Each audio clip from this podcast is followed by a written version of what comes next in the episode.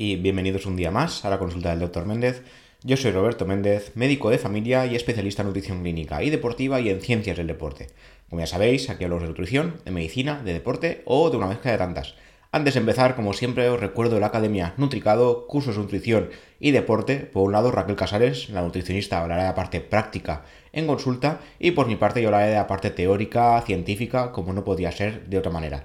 Os animo a entrar a la web edu.nutricado.es y echarle un vistazo a los cursos que ya tenemos disponibles. Poco a poco iremos añadiendo más y la plataforma será un poco más grande.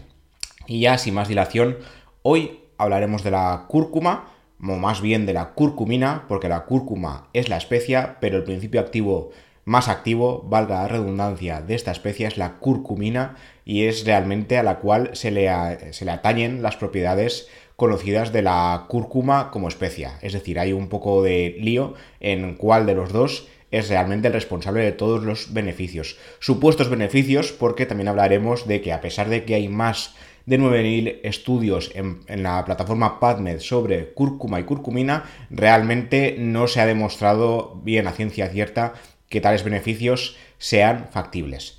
Para empezar, recordemos que la cúrcuma eh, lleva formando parte de la dieta tradicional mediterránea y, sobre todo del sudeste asiático desde hace miles de años. De hecho, eh, fue Marco Polo quien le echó el ojo por primera vez en 1280 y ya la trajo a nuestras tierras. Realmente eh, la cúrcuma, como ya sabéis, es una especie asiática, en este caso proviene de China, y el comerciante veneciano habló de un vegetal con todas las propiedades de azafrán. En la zona de Asia se conoce la cúrcuma como el oro indio, pero por aquí se le ha llegado a conocer como el azafrán de los pobres, porque el azafrán en nuestra zona es muy preciado. Recordad que yo, por ejemplo, grabo desde España, pero en otras localizaciones del mar Mediterráneo el azafrán es un bien muy preciado. Entonces la cúrcuma en este caso a pesar de que su color y olor se parecen mucho al azafrán, no es como el azafrán y lo que es de la tierra es de la tierra. En este caso, eh, Marco Polo lo hizo con visión de negocio, introdució una alternativa barata al azafrán. De hecho, hoy en día, creo, no, os lo puedo asegurar porque no estoy muy metido en el, en el, negocio del azafrán y la cúrcuma, pero creo que el azafrán sigue siendo más caro que, que la cúrcuma como tal. El plan no fue bien, la verdad es que no, no prosperó el plan de Marco Polo porque el paladar de los aristócratas occidentales no se acostumbró al sabor amargo de la cúrcuma. Pero hoy en día la cúrcuma es un requisito para cualquiera que presuma de hacer comida india o asiática porque es un ingrediente del curry como tal. El curry, recordad que es una mezcla de varias especias y realmente la que le da más eh, color es eh, la cúrcuma en este caso. Se extrae en forma de polvo de las raíces secas de la planta y dota un particular color amarillento a los platos, como hace el azafrán en este caso. Por ese mismo motivo ha servido tradicionalmente como colorante vegetal y también se ha usado para otras cosas, cosméticos, eh, ropa, túnicas y se arroja puñados como parte de las bendiciones que se reparten en determinados festivales en la zona de Asia. En cuanto a, como gastronomía y religión van de la mano, no es eh, raro que la cúrcuma también se use en la medicina tradicional, en este caso la medicina china y ayurvédica, que de hecho hoy en día se, se, sigue utilizando, pero en la medicina occidental de momento no ha demostrado ser tan buena como se suele creer.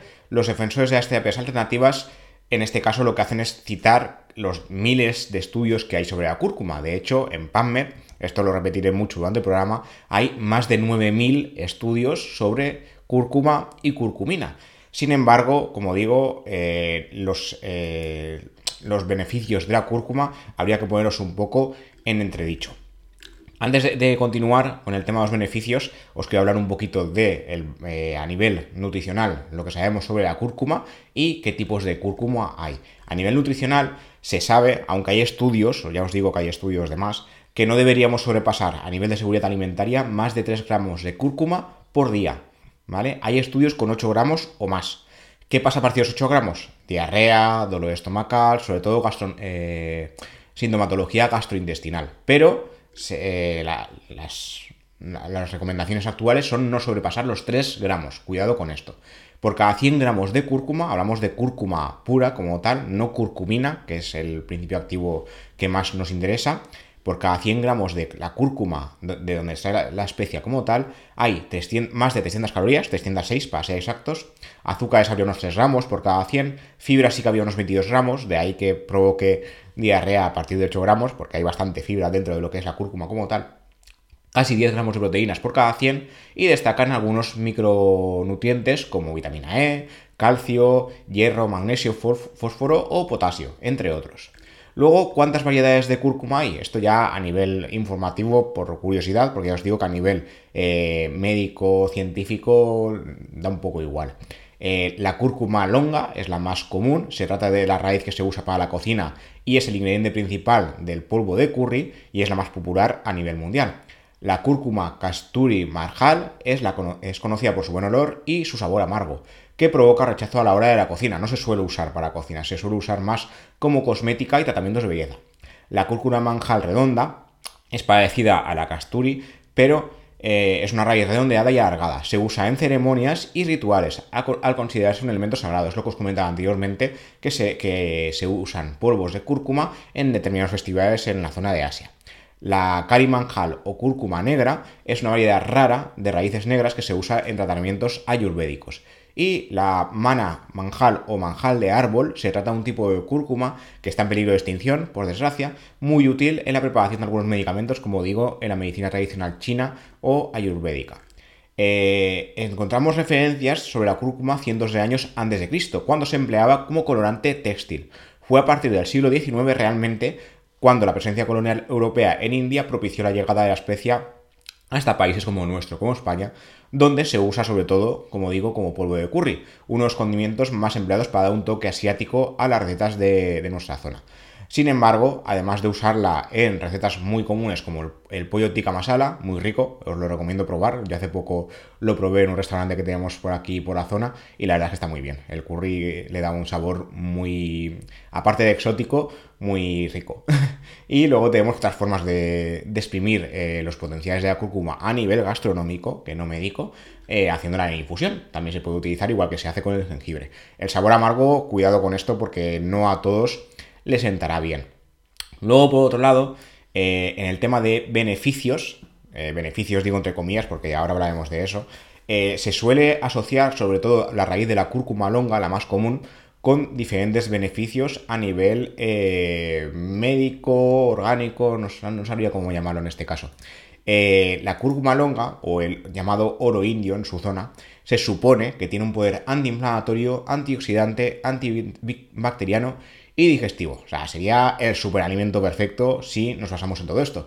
Como os he dicho en los más de 100 programas que llevamos, cuando algo es muy bueno, probablemente no es tan bueno a nivel eh, realista. O sea, los estudios suelen pecar de exageración y, ah, bueno, suelen pecar de exageración tampoco es la palabra correcta, sino que eh, cuando un alimento, un complemento, una molécula se suele dar mucha publicidad de que hace muchas cosas, probablemente no hace tantas y, es posible que ninguna la haga bien. Entonces, no es que la cúrcuma sea mala, no es que el curry sea malo, pero que tenga tanto, tanto, tanto, tanto potencial como se le dice, mm, ahí hay, que dudar por lo menos, ¿eh? no digo que no sea así, pero la evidencia científica hay que cogerla con cuidado en este caso. Eh, se, dice que la cúrcuma como tal, la curcumina en este caso, mejora las digestiones, regula la flora intestinal, ayuda a la pérdida de peso y a la desintoxicación del hígado. Ya hemos hablado de la desintoxicación del hígado en algún programa, así que cuidado con esto también, con tener algún efecto adverso que no queremos. ¿vale? Y como digo, hay más de 9.000 referencias sobre Parkinson, Alzheimer, depresión e incluso el cáncer. Sin embargo, aun con todo el supuesto potencial, desde el Grupo de Nutrición de la Sociedad Española de Medicina Familiar y Comunitaria alertan de que no hay ningún estudio concluyente que avale todas estas propiedades milagrosas y advierten de los diferentes bulos al respecto. Lo que sí ha podido demostrarse en laboratorios es que eh, la cúrcuma puede tener un veneno oculto que nos obligaría a adquirirla únicamente en tiendas de confianza. ¿Cuál es este veneno? pues los investigadores de la Universidad de Stanford han relacionado altos niveles de plomo en sangre de los habitantes de Bangladesh con la producción y el consumo de esta especie. Así que cuidado con el tema de, eh, el consumo de cúrcuma de origen desconocido, que podemos tener problemas porque puede estar contaminado por eh, metales pesados. Ya hemos hablado en algún capítulo sobre el tema de los metales pesados, sobre todo en el caso de eh, frutos secos, pescado. Tenéis programas Soro y dedicados a este tema. En el pescado ya sabéis, el mercurio. Y en los frutos secos, cadmio y plomo son algunos a, tener en cuenta. Hay más, os digo cadmio y plomo porque son los, que me acuerdo en este momento. Pero cuidado con el tema de consumir eh, productos de dudosa procedencia. Mejor comprarlos en tiendas conocidas y no ir jugando con la salud porque puede ser peligroso. Luego, por el tema este de, lo que os decía de, bueno, hemos repasado lo que es la cúrcuma, ¿no? La especia. ¿Qué propiedades tiene a nivel nutricional? En este caso, eh, nivel de carbohidratos, de proteínas, de grasas, demás. Eh, ¿Qué propiedades supuestamente tiene? Y ahora vamos a, deshacer estas propiedades, ¿vale? Los bulos alrededor de la cúrcuma o de la curcumina en este caso.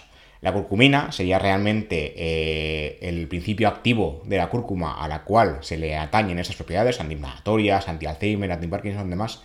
Y es fácil encontrar no menos de 50 estudios para probar que la cúrcuma tiene este potencial y, como digo, hasta 9.000 referencias en PubMed.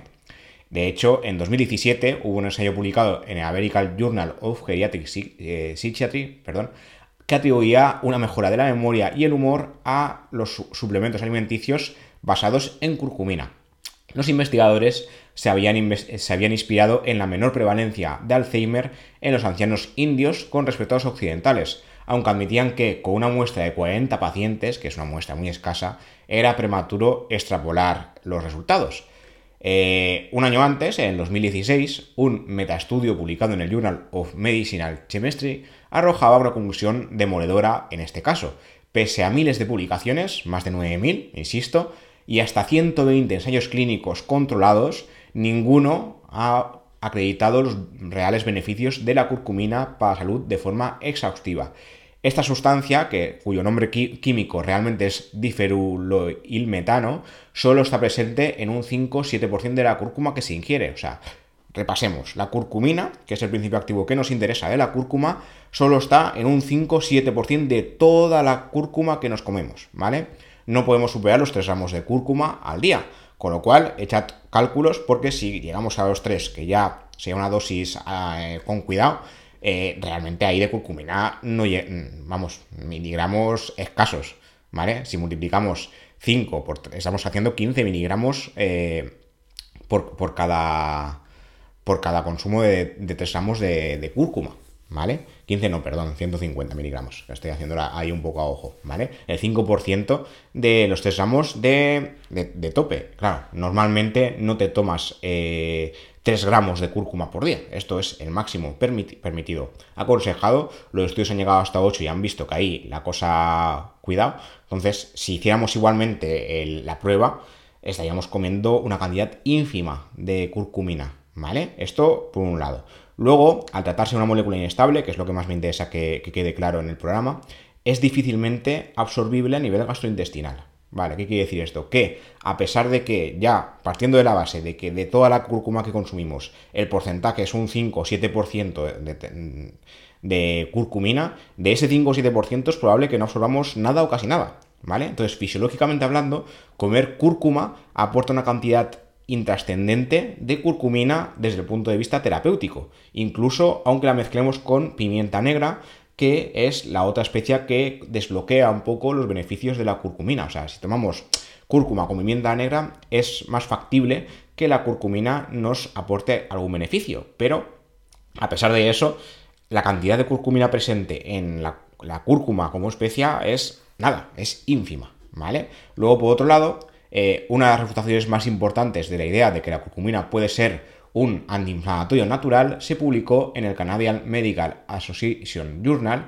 donde los investigadores, basándose en modelos anteriores de animales y pacientes de un único centro sanitario, vieron que eh, para reducir la inflamación de personas sometidas a cirugía cardiovascular eh, no, era factible, ¿vale? En este caso lo que se vio es, bueno, se reclutaron a más de 600 pacientes en 10 hospitales de todo el país, en este caso en, en Canadá, todos ellos seleccionados para una operación de reparación endovascular de aneurisma, una mitad recibió suplementos concentrados de curcumina por vía oral, 2.000 miligramos, dos veces al día, durante cuatro días previos a la intervención, y la otra mitad recibió un placebo. Los análisis posteriores demostraron que no había beneficios de tomar eh, la curcumina previamente en, los niveles postoperatorios de inflamación. O sea, da igual tomar curcumina que no, era lo mismo y luego los pacientes que tomaban los suplementos desarrollaban un mayor riesgo de daño renal.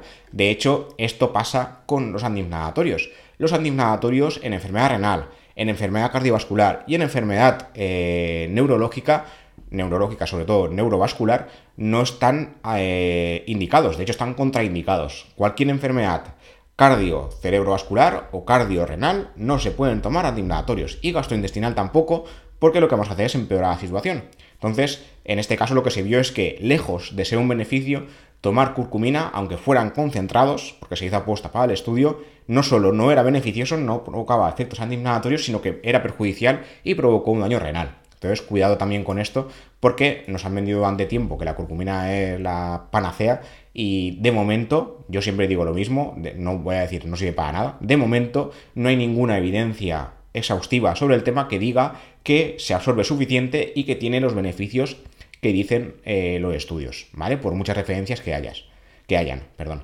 Y luego para terminar, una cosa que sí que se ha conseguido con la curcumina, porque ya sabéis que aparte de eh, a nivel de cocinar con curry o a nivel de usarlo en medicina china y ayurvédica, eh, también se usa en otra índole de preparaciones, en este caso en cosmética, textil y demás. Y ahora lo que se ha hecho a nivel de seguridad alimentaria es utilizarlo en el yogur. Hubo un estudio muy reciente, de hecho este lo publicamos, esto eh, lo estamos grabando eh, en el mes de abril, lo, veréis publicado más tarde, pero el estudio se, publicó en el periódico en español hace nada, hace un par de semanas. Y lo que se vio es que utilizar curcumina como tal, bueno, la, eh, la cúrcuma en este caso, pero se utilizó curcumina, podría ser un buen conservante, un buen conservante natural. De hecho, lo que se quería era lograr que el yogur conservase su vida útil sin eh, afectar ni a su sabor, ni su textura, ni demás. Entonces, lo que hicieron fue desarrollar una forma altamente purificada de curcumina y añadir al yogur. De este modo, se eh, puede permanecer disuelta en el, en el yogur, conservar sus propiedades y no dañar su sabor que esto es muy complicado de conseguir en la industria alimentaria porque cualquier conservante suele alterar de alguna manera el sabor o la textura, en este caso del yogur o del alimento que quieran conservar. Entonces, por esta parte sí que se ha visto que la curcumina tiene cierto futuro, de hecho está, muy bien en este caso, pero como medicina como tal, mm, diríamos que de momento no hay una evidencia factible que diga que sí, porque como digo, no solo es el tema de que eh, tenga propiedades o no, que puede tenerlas, sino que no podemos absorber suficiente cantidad de curcumina para poder tener estas propiedades. Aunque lleguésemos, aunque, perdón, aunque llegáramos a los 8 gramos que algunos estudios han llegado a probar, tampoco llegaríamos porque, ya digo, de esos 8, eh, gramos totales, solo un 5% es curcumina. Entonces, aunque, y aun haciendo los concentrados como se han hecho de 2.000 miligramos eh, para el estudio este de, eh, de Canadá, tampoco, porque tampoco se consiguió un efecto antiinflamatorio deseado. Y nada, esto es todo lo que os quería contar por hoy. Gracias como siempre por escuchar, por estar ahí, por verlo en YouTube, si esto lo seguís por YouTube. Y como siempre se, agradecen comentarios sobre el capítulo, si tenéis alguna idea o queréis hablar de alguna cosa de la que no hemos hablado todavía, estoy abierto a cualquier propuesta. Como siempre, sabed que esto está en todas las plataformas, Spotify, iVoox, Apple Podcast, Google Podcast, Amazon Music y también en YouTube. Y nada, nos vemos y nos escuchamos en siguientes episodios. Hasta la próxima.